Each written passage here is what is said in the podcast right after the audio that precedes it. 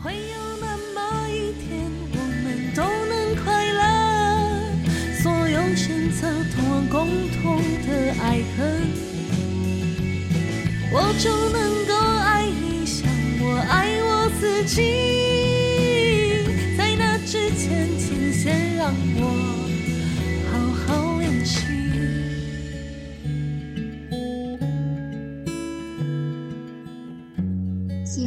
节目记得到 Apple Podcast、Spotify 等平台给五星评价，鼓励我们持续创作。让我们今朝永续，今朝醉吧。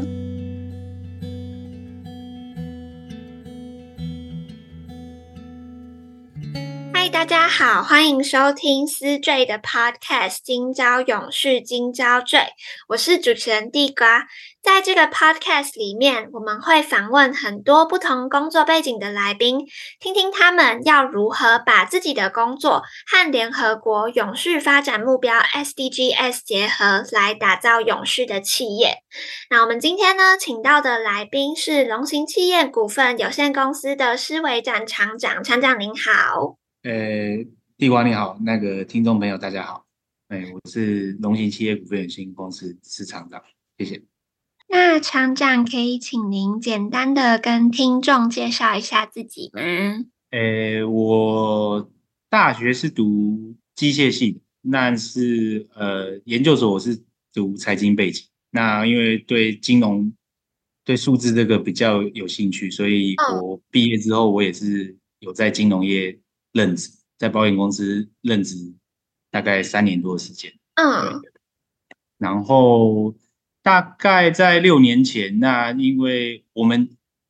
诶，预办厂算是家族企业。那家族企业，我们还有货运行跟，因为我们我们我们公司的位置是在新北市巴黎，刚好在台北港旁边，所以因为以前可能我们预办厂我们有自己进沙石，所以我们有船务公司。那在船边也有做那个船船务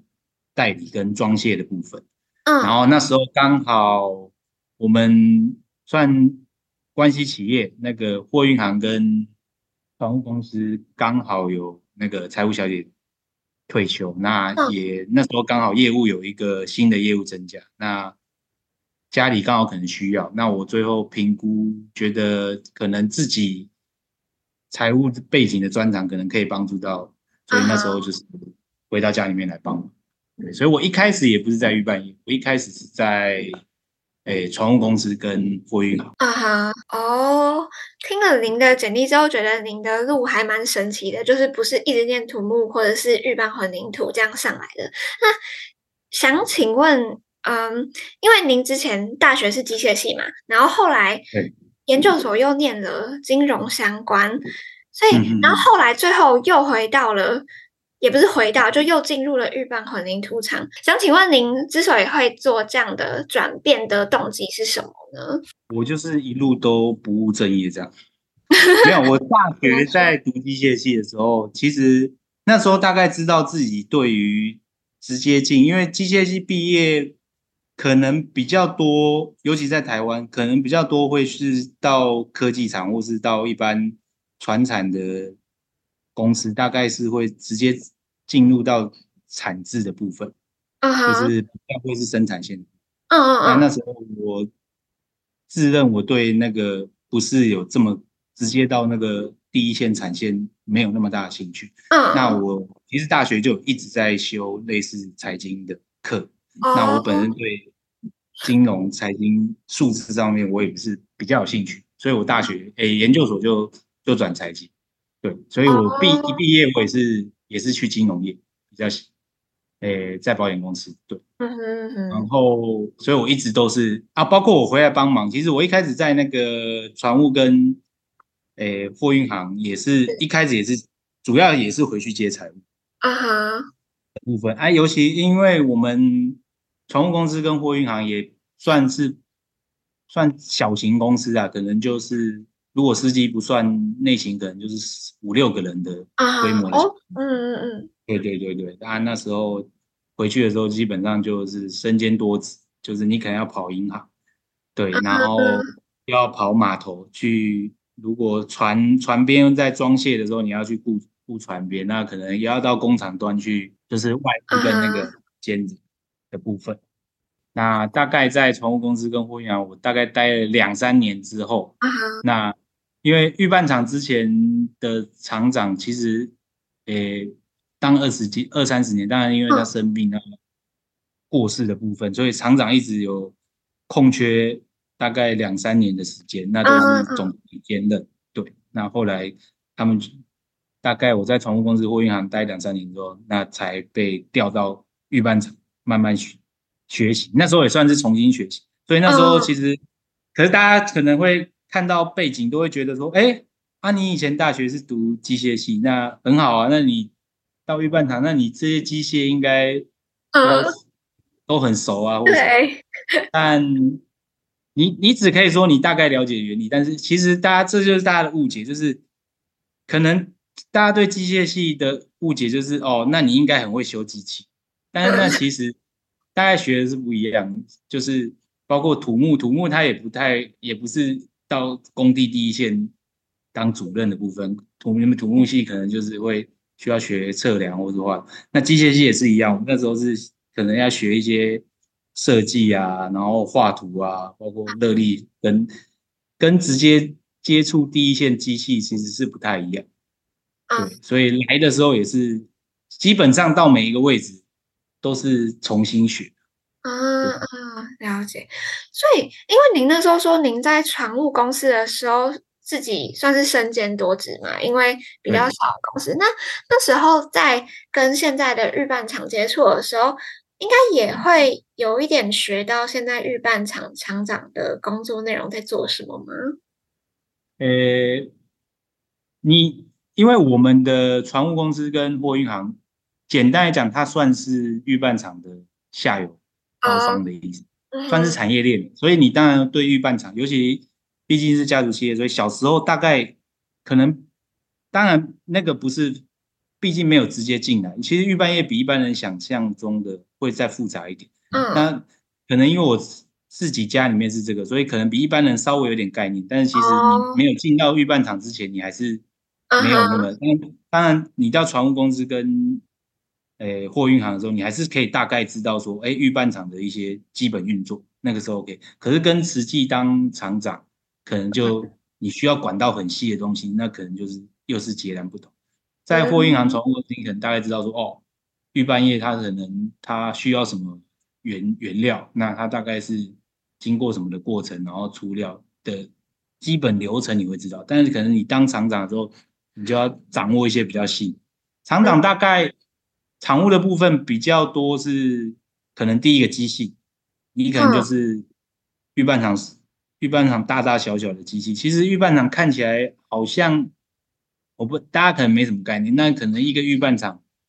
光马达可能就，比我们厂两套机组的规模，可能就要三四十颗，甚至四五十颗马达。啊哈。还有其他的设备，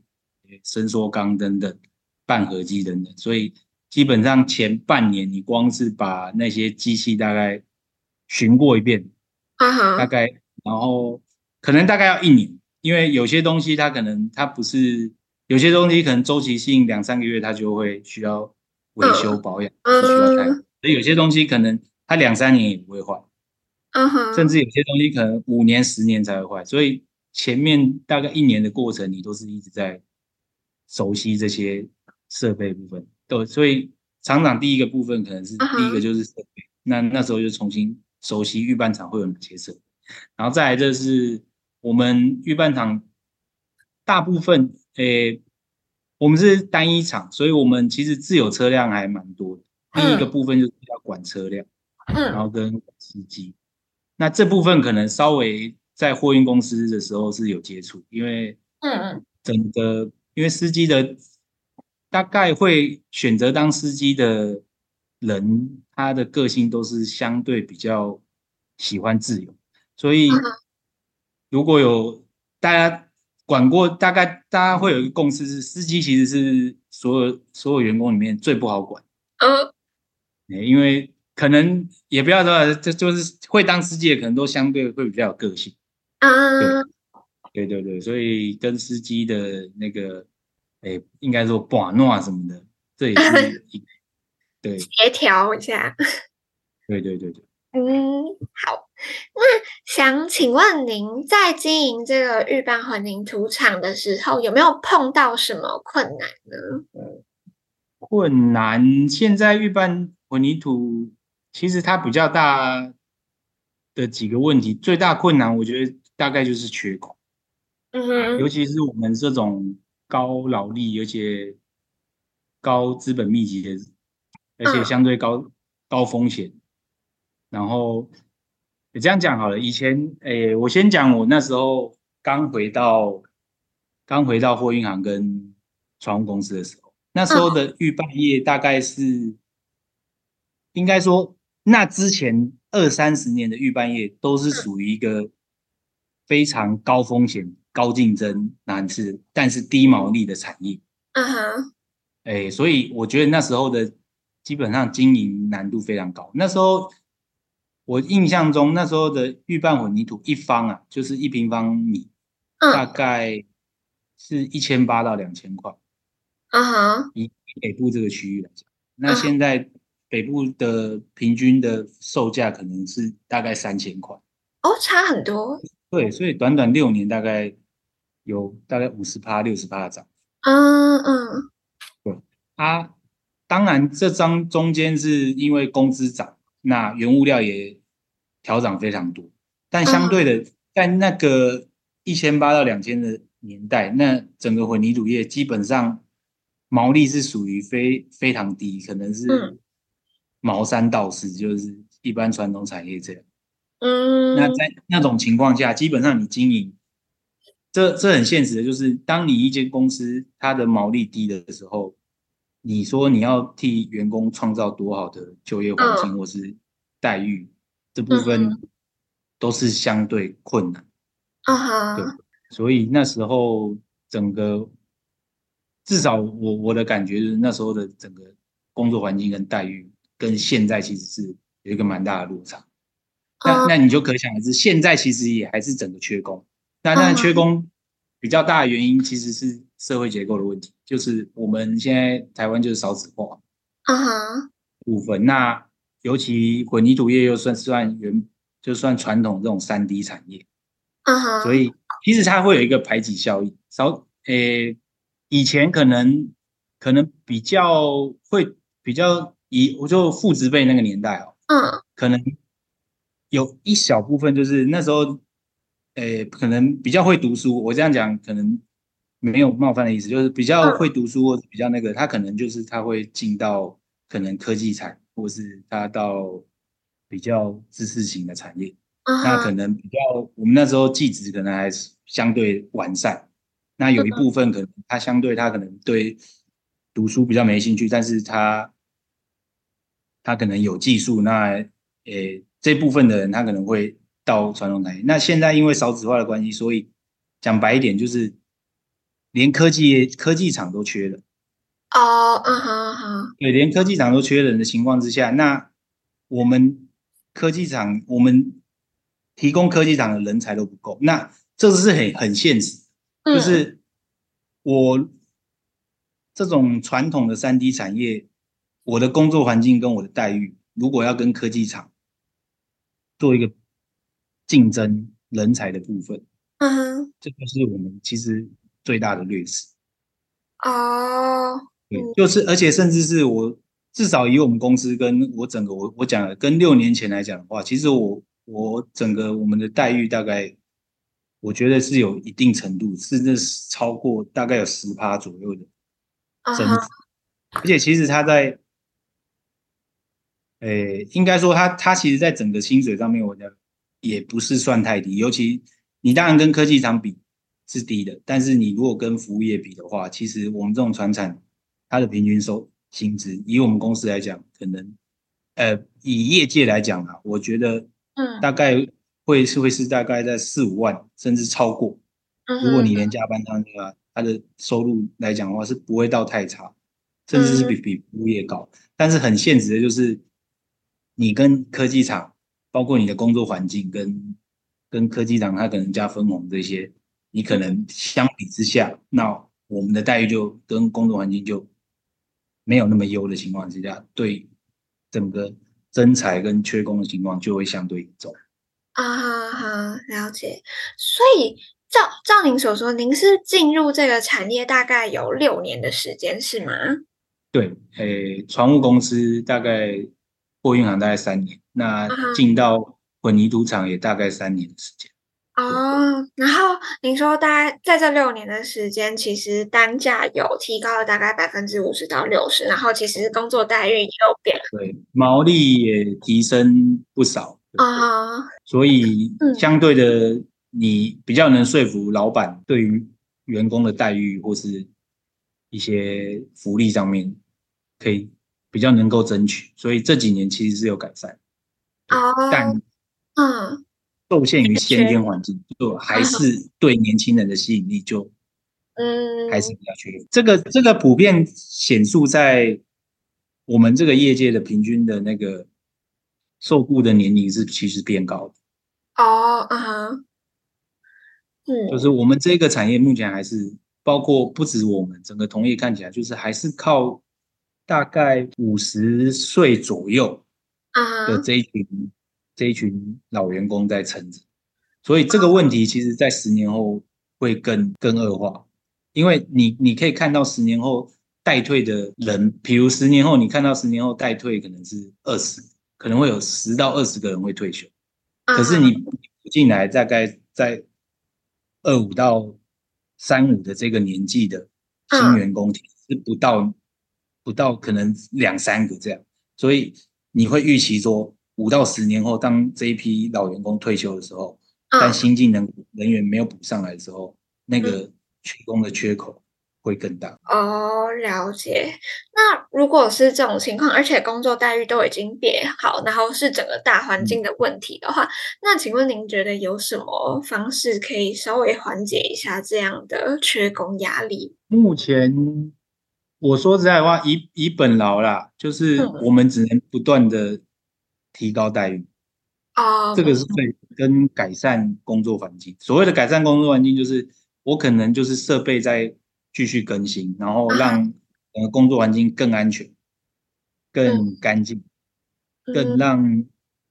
可能新人诶年轻人觉得诶来做这个其实是不会觉得被看不起或者什么，这也不要说看不起，就是让他觉得比较稍微诶有荣誉感，或是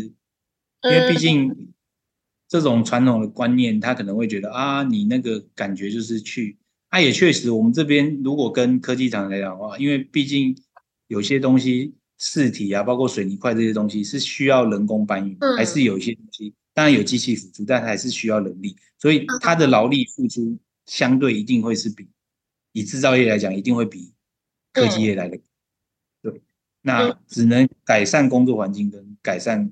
待遇，然后吸引一些。年轻人愿意投，那但另一个更大部分可能就是，诶、欸，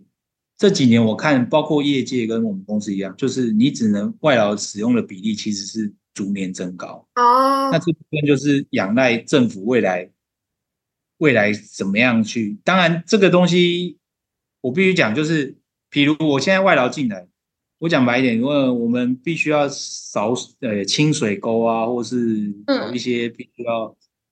诶，可能比较劳力付出又更更高的工作，目前其实大部分都是仰仰赖外籍劳工在做。Uh huh. 这部分目前看起来也不可逆，原因是，我就算有本劳进来，那他可能会是做比较机器上面操作，可能是打电脑这这部分。嗯哼、uh，huh. 对对对，但是到第一线去直接拆修马达这些东西是更没有我们台湾的。年轻人可能对这部分的工作可能更是兴趣缺缺，所以这部分基本上目前看，目前都是只能用外籍劳工这边。嗯嗯，但是这个就是有点政策面，就是其实因为混凝土业跟一般外销产业不一样，就是比如我们成衣啊，或是一些比较传统的这些，那我们可能工厂它就移到越南或是取代性，但是混凝土其实。它是一个内需产业，啊，因为它不可能进口，它是大家可能要就是九十分钟，这东西是会硬的，所以它一定是在台湾生产，嗯哼，在台湾制造，它不可能到国外生产，哦，因为有时效性是吗？对，它有时效性，因为混泥它随我们只要开始搅拌之后，它大概九十规定是九十分钟就要就要把、嗯、把它浇制，嗯，那大概五六小时五六个小时它就会硬，嗯，所以这个东西是台湾。全世界应该说，全世界各国都一样，就是一定一定不可能，就是一定混凝土一定都是在国内制造，它就是一个内需产业，所以台湾不可能没有。那如果我们少子化的情况不可逆，那可能政府就要想一下，是这些未来这些工作又完又没有办法完全用机器，当然现在有机器化，但是有些东西就是没办法全部都自动化的情况下，它又不能机器取代，那我们少子化。我们台湾人又不愿意做的时候，那这些工作未来要谁做？嗯，这个也是我们所有人都要面对，因为这不是说我们我们这我应该这样讲，就是不是单纯业者希望为了压低成本所做的决定，就是确实找不到人的时候，那我们又不能没有这个工作的时候，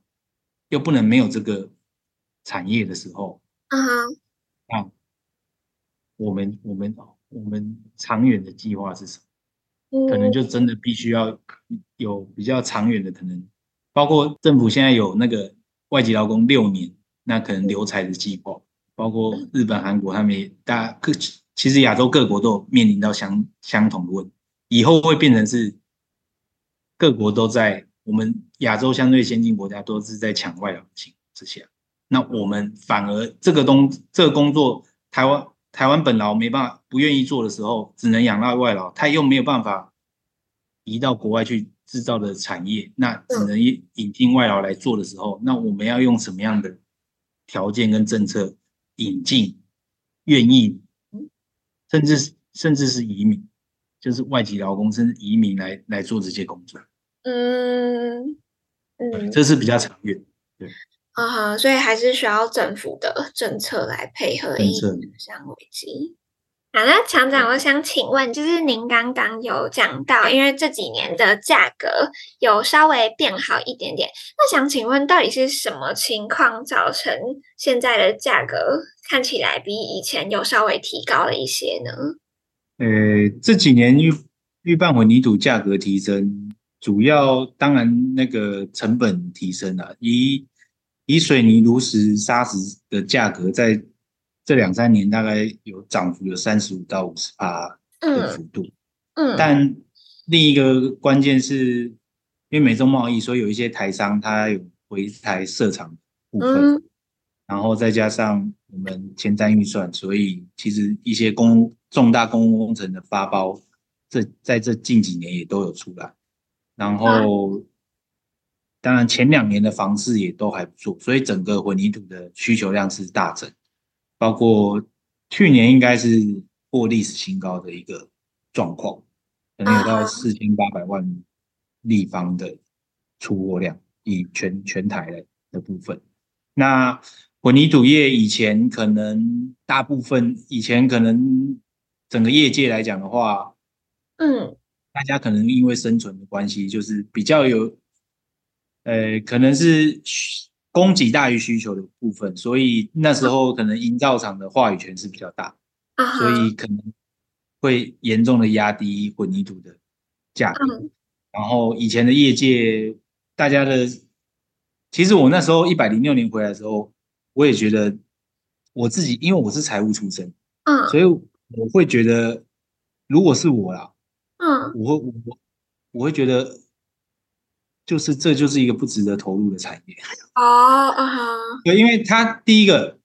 它第一个，它投入成本很高。一个混凝土厂设厂，土地不算哦，假设我土地是租，光这些设备可能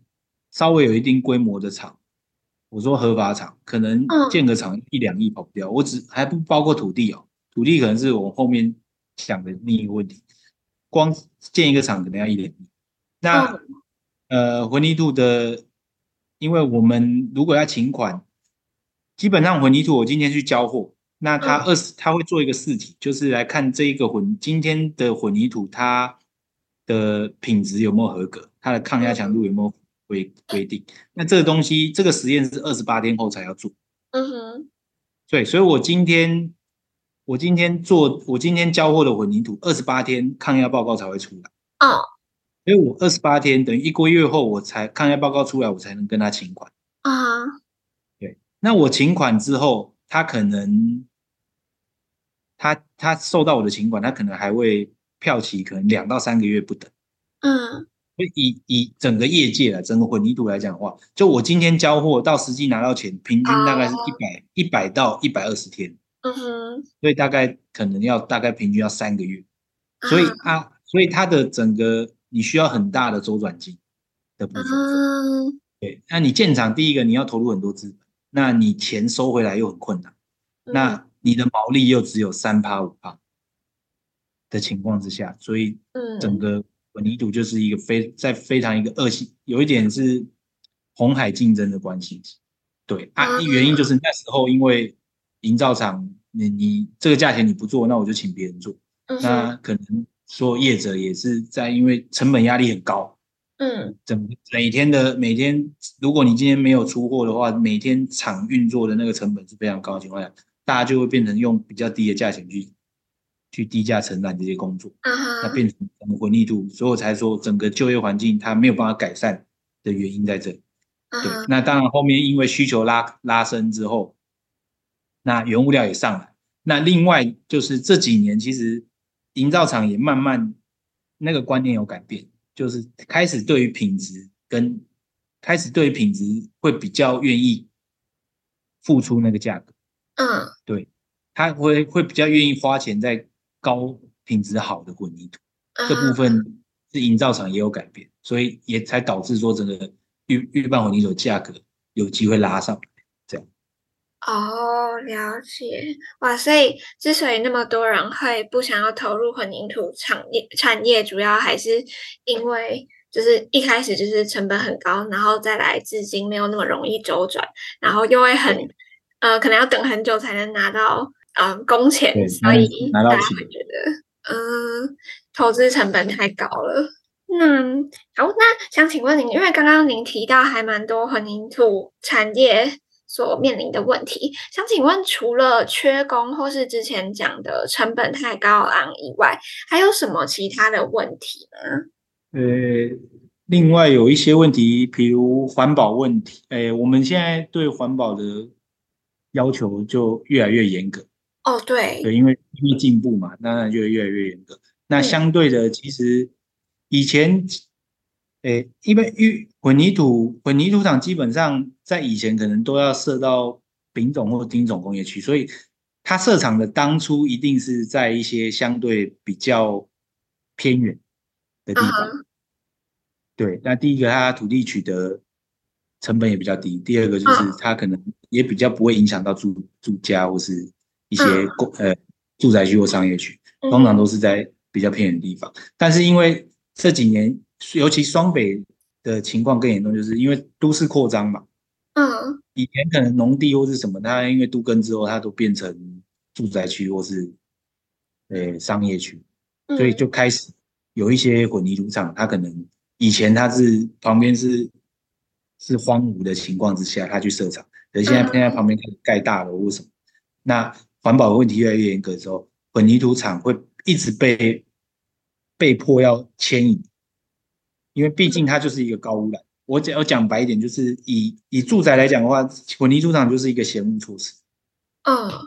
没有人会希望旁边有混凝土厂。对，它它可能会有粉尘的污染，或是噪音的污染。对对，所以我们是，但是台湾又有一个很不好的现象是。就是台湾工业用地，尤其是北部，啊哈、uh，哎、比较有炒作跟工业用地不足的，哦、uh，huh. 这部分可能是我们整个社会或是政府可能必须要去重视。举例来讲好了，就整个双北，大概工业用地大概四五十万，甚至破百万都有，所以基本上它不太可能拿来做混凝土厂。因为混凝土厂它设一个厂，它面积大概两千平跑不掉，哦，嗯哼嗯哼，成本那两千平，两千平你你抓五十万的话就是十亿。嗯，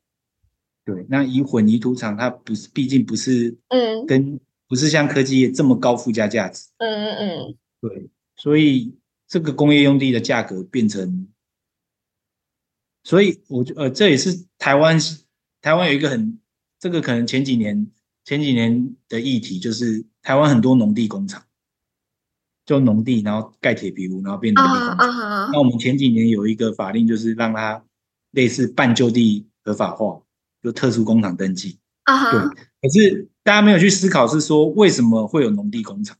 这个现象？哦，嗯。其实农地工厂的现象，就是因为工业区的土地炒作，造成工业区土地价格太高。嗯、uh。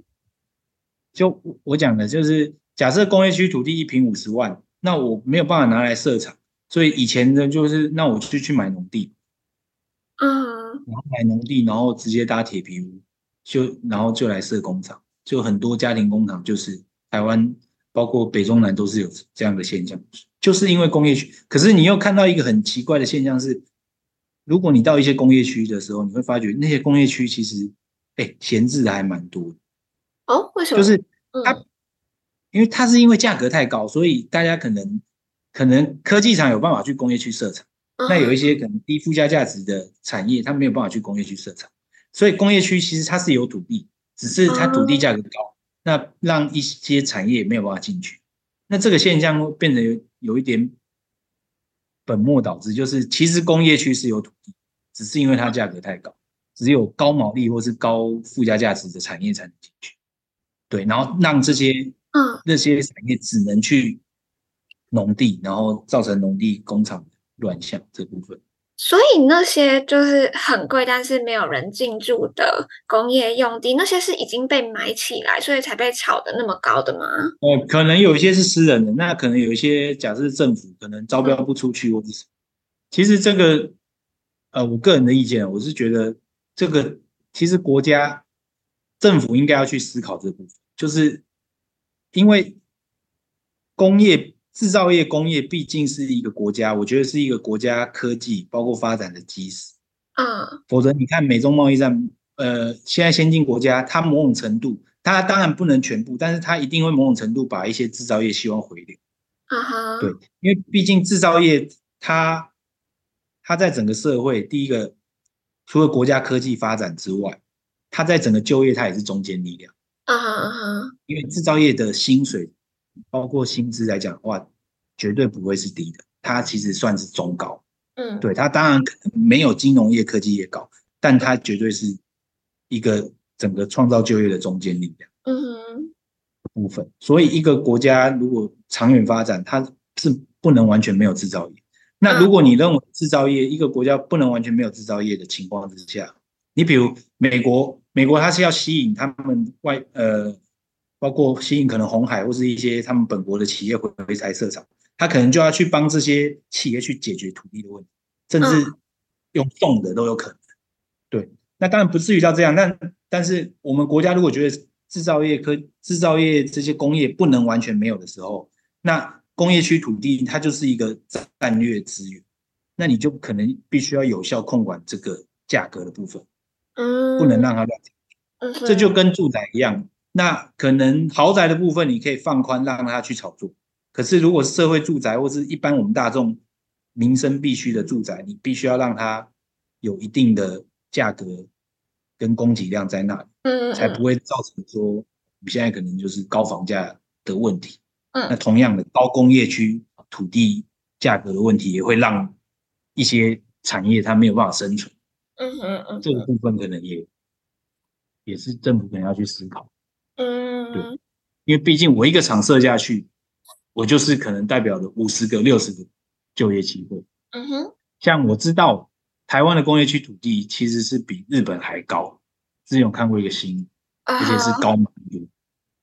那这就是变得有一点感觉上有点不太不太正常。哦哦，台湾的地价真的还蛮高。对，所以第一个环保问题，工业区用地不足，那我们混凝土厂可能被迫要一直被迁移。的部分，嗯，那混凝土厂还另外一个可能比较大的问题，可能是目前就是有一些施工端的问题转，什么意思？就是我刚才要讲，可能混凝土业它相对它可能劳力密集，然后工作环境的关系，所以它缺工的问题严重。但是有一些可能在营造业更下游，比如电焊或是绑铁，或是灌浆前的板模，甚至押送车，这些可能。它比混凝土业更加劳力密集的工作，那它的缺工问题其实是比混凝土厂更严重。对，所以现在很多工地在施工的时候，其实因为这些更劳力密集的下游厂商，它缺工的问题严重，变成工地对他们没有受制能力，没有管制力。嗯哼，就他可能对他的施工品质，或是对他的时间掌控来讲的话，工地变成受限，因为他叫不到了。嗯，对，所以变成只能配合这些下游厂商。那我们是材料的提供商，我们是只是把混凝土从在工厂加工制造之后到工地，让工地做使用。我们算是材料商，材料的提供。可是因为他可能下游厂商他缺工的问题，他可能需要配合他们的情况之下，我们混凝土可能有一些问题会变成不是原本不是我们。混凝土的问题，应该我们承受的风险，可是会目前我我这样观察，就有一点被转嫁的状况。嗯哼，对。如果下游厂商因为他缺工问题严重，那他施工品质不良的情况下，往往会归归归咎归咎到混凝土厂。啊，这个情况，嗯，那可能是另一个问题。啊，所以很长很长，就是在工地现在的问题就是。大家对于这个究责的部分，你懂吗？如果今天呃混凝土的浇制作业出现了什么问题之后，大家究责这边常常会有推来推去的状况。啊哈，那这部分其实是对对我们混凝土厂来讲的话是比较不利。嗯哼，状况。嗯。那另外北部的话，在可能就是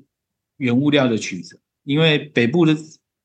北部因为都市化比较早，所以我们其实北部长期的。砂石、水泥这些都是要原物料，都要仰赖外县市，甚至是外国进口。嗯，所以北部这边，然后另外一个缺工也会造成，就是可能司机或是运输运输的运运力的部分不足的部分。所以北部一直都有原物料不稳定。那原物料不稳定，其实不单单只是影响混凝土的成本。更重要的是，其实混凝土它很单纯，它就是你就把它想象想象成是炒菜好。我们基本上就是把沙子、水泥这些东西，就是这些就你就把它想成是食材。啊哈。啊我们是就是把它炒一炒做加工，然后制造成混凝土，提供给工地使用，就跟炒菜一样。那炒菜其实你厨师再怎么好，你你的制程管控，你你的设备什么，你再怎么优良。可是，如果你食材不好，可能你就很难炒出好菜。那所以，其实原物料不稳定这一点，对北部混凝土业者来讲，也是另一个可倒不倒不完全是成本问题。尤其我刚才有讲，因为价格上来的情况之下，它毛利有恢复到一个比较正常，所以在合理范围内，那个原物料变动，即便提成本提升，这边我们。还比较能够接受，但是更怕的是原物料的缺缺口，怕的是影响品质，尤其是如果你是比较注重品质的厂商的话，这部分你就会觉得更困难。嗯，好，了解。所以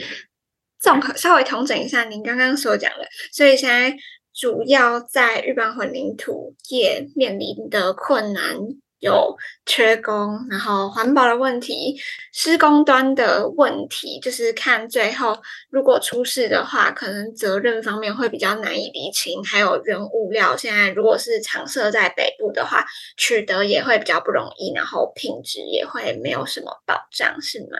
对，就是控制品质的那个难度会比较大。嗯，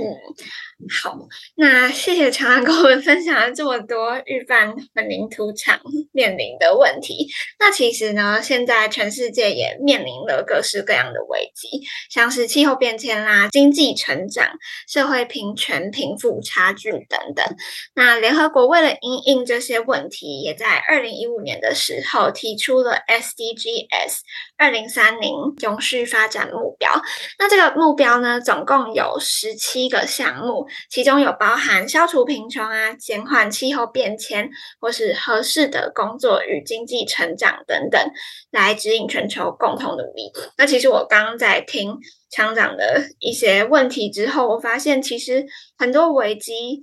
似乎就是预拌混凝土。也面临的危机很多，也跟全球的危机殊途同归。所以，我现在想请问厂长，就是有没有什么是您身为厂长可以做的，就是可能把自己的企业跟 SDGs 结合，来为永续贡献一份心力呢？呃，刚才讲就是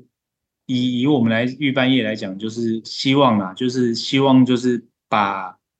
合理的。当然，我们价格提升，然后合理的利润，嗯，公司有赚钱的情况下，就是希望能够改善，尽量改善我们工作环境，跟提升我们从业人员的待遇，嗯、这部分是一直持续在做。嗯嗯，对，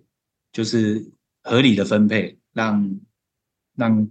呃说服老板愿意分润，然后让员工能够比较有比较好的待遇，嗯、这部分。嗯、那另外这几年比较。大的议题可能就是环保，因为混凝土这个东西可能它毕竟就是会某种程度会有污染的东西，它就是大家会跟环保比较，尤其这几年一直在讲节能减碳，包括明年可能水泥要课碳税这部分哦，嗯哼，对，一直有这些议题。那混凝土业其实我们其实混凝土如果我们是属于加工制造，所以我们你。我我目前我有限的知识里面，可能我们比较有机会来对环保诶贡献一份心力，大概就是水泥比较水泥诶混凝土业比较有污染的，大概就是水泥的使用，uh huh. 然后再因为我们会运输嘛，那车子会用到柴油，那可能柴油的使用也会制造污染，那再来就是混凝土耗电，那怎么样节电节能，这也是另外一个，那以。我觉得最最重要的可能是降低水泥的使用量。嗯，呃，因为我们其实混凝土，因为它有一些规范，国家的规范。嗯，以前水以前可能百分之百，二三十年前可能百分之百胶结材都是用水，就是让混凝土变硬的那个材料是水。嗯，对，胶结材是水。那这几年呃会开始加入炉石跟飞灰。那炉石是炼钢的副产品，uh. 那飞灰是煤炭或是烧热色的，就是火力发电厂的副产品。啊哈啊哈。对，这些其实原则上都是那些炼钢厂跟火力发电厂的垃圾。Uh huh. 可是变成它是可以加工再利用，所以这个东西是好的。Uh huh. 原本的垃圾它可以拿来当代替水泥使用。Uh. 所以在环保的概念来讲，它是一个好。它是环保材料，uh huh, uh huh. 对，然后在它既可以解决钢铁厂跟火力发电厂的垃圾，又可以降低水泥的使用量。因为其实水泥，水泥它会产生水化热，所以它其实才是增加二氧化碳一个很重要嗯哼制造的来源。而且水泥的制造过程中它，它它它会非常的耗电。诶，我看过工业局的耗电量是嗯。产生一吨的水泥，大概可能需要四十四度到九十二度加权后，然后、嗯、我不知道它的加权是怎么加权。他说加权后一吨的水泥会九十二九十二度的嗯耗耗电量。哦，那以我们以我们以我们这个厂，假设我们厂出货三万米的混凝土，嗯，会用到假设六六七千吨的水，那一个月的耗电量可能是。五十五万度，嗯，就是因为要使用这六七千吨的水泥，嗯，然后因为制造这些水泥需要五六十五六十万度的电力，可是实际我们整个混凝土厂，以我们厂哦，我们平均一个月大概用电量是有七度七万多度。嗯，这什么概念？就是我整个厂的设备啊，包括我这些电灯、马达，整个我整，所以其实真正耗电的不是混凝土厂，因为我只是加工制造，反而是我我的原物料的这个水泥才是真正耗电的东西。嗯哼，对啊，可是因为。碍于现行的法规跟有一些业主老，我我觉得现在的观念越来越好，可能但是有一些老一辈的业主还是会，因为我刚才讲的炉石飞灰虽然可以取代水泥，啊、呃，可是某种程度它的价格其实是比水泥低一点，它是比水泥低，所以有一些老老一辈的可能营造厂或是建商，他还是会觉得他觉得预拌厂你用水用炉石飞灰就是为了节省成本。嗯哼嗯哦嗯，就是会有这种概念，所以他会希望水泥的用量越高越好。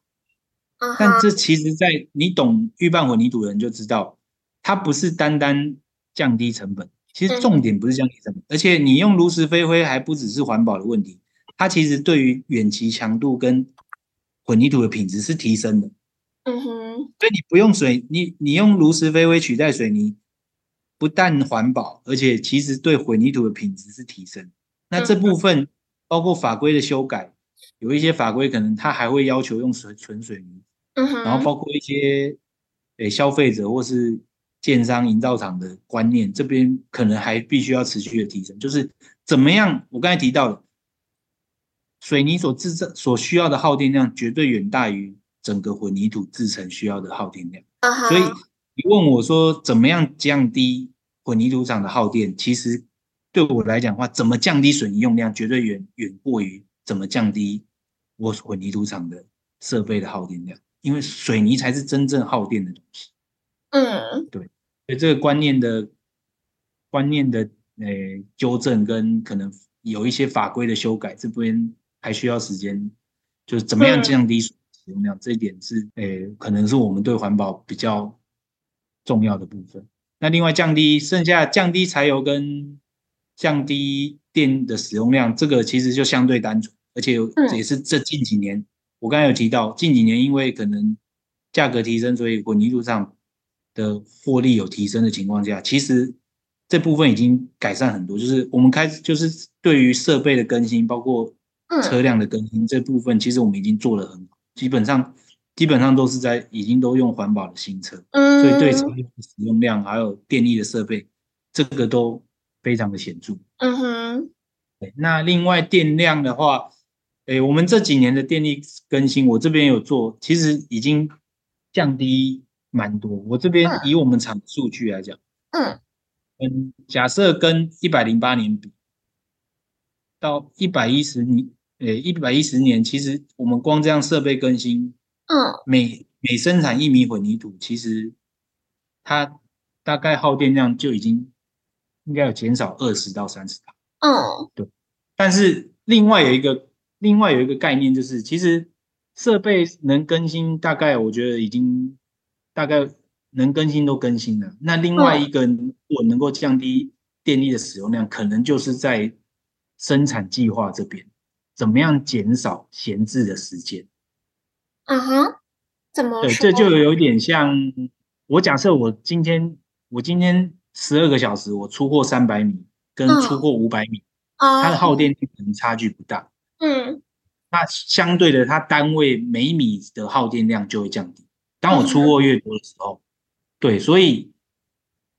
这个这个道理有点相相同于那个电子厂的产能利用率的道理。所以变成对我们来讲的话，怎么样？让我的产能不要耗，就是怎么样提高我每天的生产量，嗯、或是怎么样去，包括混凝土厂之间怎么样去搭配，然后让那个设备的使用率提升，嗯、这一点可能对于节能是比较是比较有帮助。嗯哼，包括以前可能以以预拌业来讲啊，以前因为我刚才讲，以前可能比较呃比较竞争的关系。所以其实以前预拌业是三百六十五天几乎全年无休，只有过年那时候休息，礼拜天也要出。那当然一例一休，因为人力缺工的问题。所以其实现在以北部来讲的话，全省几乎都礼拜天是休息，所以现在出货机就 只有礼拜一到礼拜六。嗯哼。可是你看哦，光这样子，可能假设我一个礼拜是出货七千米，嗯，我礼拜天有出货，可能我每天都是一千。啊，但是我现在一个礼拜只出货六天，但是其实我还是出七千但我刚才讲的，我们其实每天可能就变成出一千、一千一、一千二这样。啊哈，对啊，其实这个东西就是相对比较节能。嗯哼，不然以前就是变成你平均到七天，其实有一点是。资源浪费的道理，嗯嗯，就是要更有效率就对了，是吗？对，更有效率的部分，嗯，对，甚至我知道彰化听说是周休日，哦，嗯，对，所以那他如果彰化是周休日，他的预办厂都统一周休日，他们有一个公司做周休日的话，那相对我我相我相信他们周间一到五的出货量一定是提高，嗯，那这他一定对于整个生产效率绝对是有帮助。嗯嗯，而且感觉也能更能够顾到员工的福利跟休息时间。对啊，也是，对啊，就是更符合现现在的那个工作跟生活平衡。这可能也是趋势，因为这也是另外一个问题，就是我们现在问题是刚刚讲到缺工，另一个问题就是我刚才讲的改善工作环境，包括休假也是一个问题。嗯，所以工时跟休假也是问题。所以对对我来。如如果混凝土厂可以在工时跟休假这边更有吸引力的话，这部分也也是可以帮助我们吸引到年轻人投入这个产业。嗯，了解，谢谢您的分享。那现在就进到我们最后一题，比较轻松一点，就是因为。嗯，你也认识思 J 的创办人嘛？然后他邀请您来录 podcast。那想请问您对于这种就是思 J 发起这样的 podcast 有什么指教或是建议吗？指教不敢啊，因为那个 不会啊。创办人真的是一个我蛮佩服的人。我第一次看到陈博士的时候是在类类似混凝土研研讨会那边啊，因为他他很多学生因为。就是他跟他的学生在一起的时候，你会发现哦，感觉我其实一开始我不知道他是教授，我想说他是一个比较老的学生，或是在职专班又又回来读书这样。因为第一个陈博士很年轻嘛，然后再来就是他讲话其实很接地气，又不太讲场面话，然后也没有架子，所以一开始我们品管经理跟我讲他是他是教授的时候，之前我是完全没有想到他是教授。啊，对，但是你聊天过程，你会配，你会觉得，哎，他是真的很实务，而且他是真的懂很多，而且他有实际去做那些，就是很有料。对，虽然你有些人可能会觉得他臭屁，但是你就会觉得，哦，他臭屁是有臭屁的本事。嗯，对，所以真的是一个蛮蛮厉害的，蛮厉害的。嗯、那我对，哎，那时候他，我觉得他开设这个频道。我觉得我对他又更佩服，对，因为基本上这就是一个在做未来的事的，而且讲白一点啊，是有一点吃力不讨好。我是说，我说你当初怎么会想就是做？然后说啊，提这个这么冷这么议题，然后因为他开公司嘛，我想说开公司，那你开公司毕竟也是希望能够盈利，对，这个又没钱赚，那他只对我说，哎，他觉得对的事总要有人去做。啊哈啊哈，对，那。我觉得他在正在做的是下一代、下一个世代的事情，所以这是蛮先驱，而且是等于是提前替我们做准备。对，我 希望真的有准备到。好，尤其是最近这一百年，我们都是一直在进步，一直在赚钱，一直在建设。那我们生活也有很大的进步，但是其实我们也耗了很多资源，所以其实未来。未来可能我们要想的是，不是只是单方面的想要进步，可能是我们需要再缓缓脚步，然后想着怎么为了下一代可以去做些什么。哇，谢谢施厂长，今天您拨冗参加今天节目的录制，和我们分享您的经验。那如果各位听众有任何想要问的问题，都可以在我们的 podcast 底下留言，我们会把问题统一收集起来，问厂长之后再答复。那就感谢大家的收听，下次见喽，拜拜。好，谢谢主持人，谢谢大家。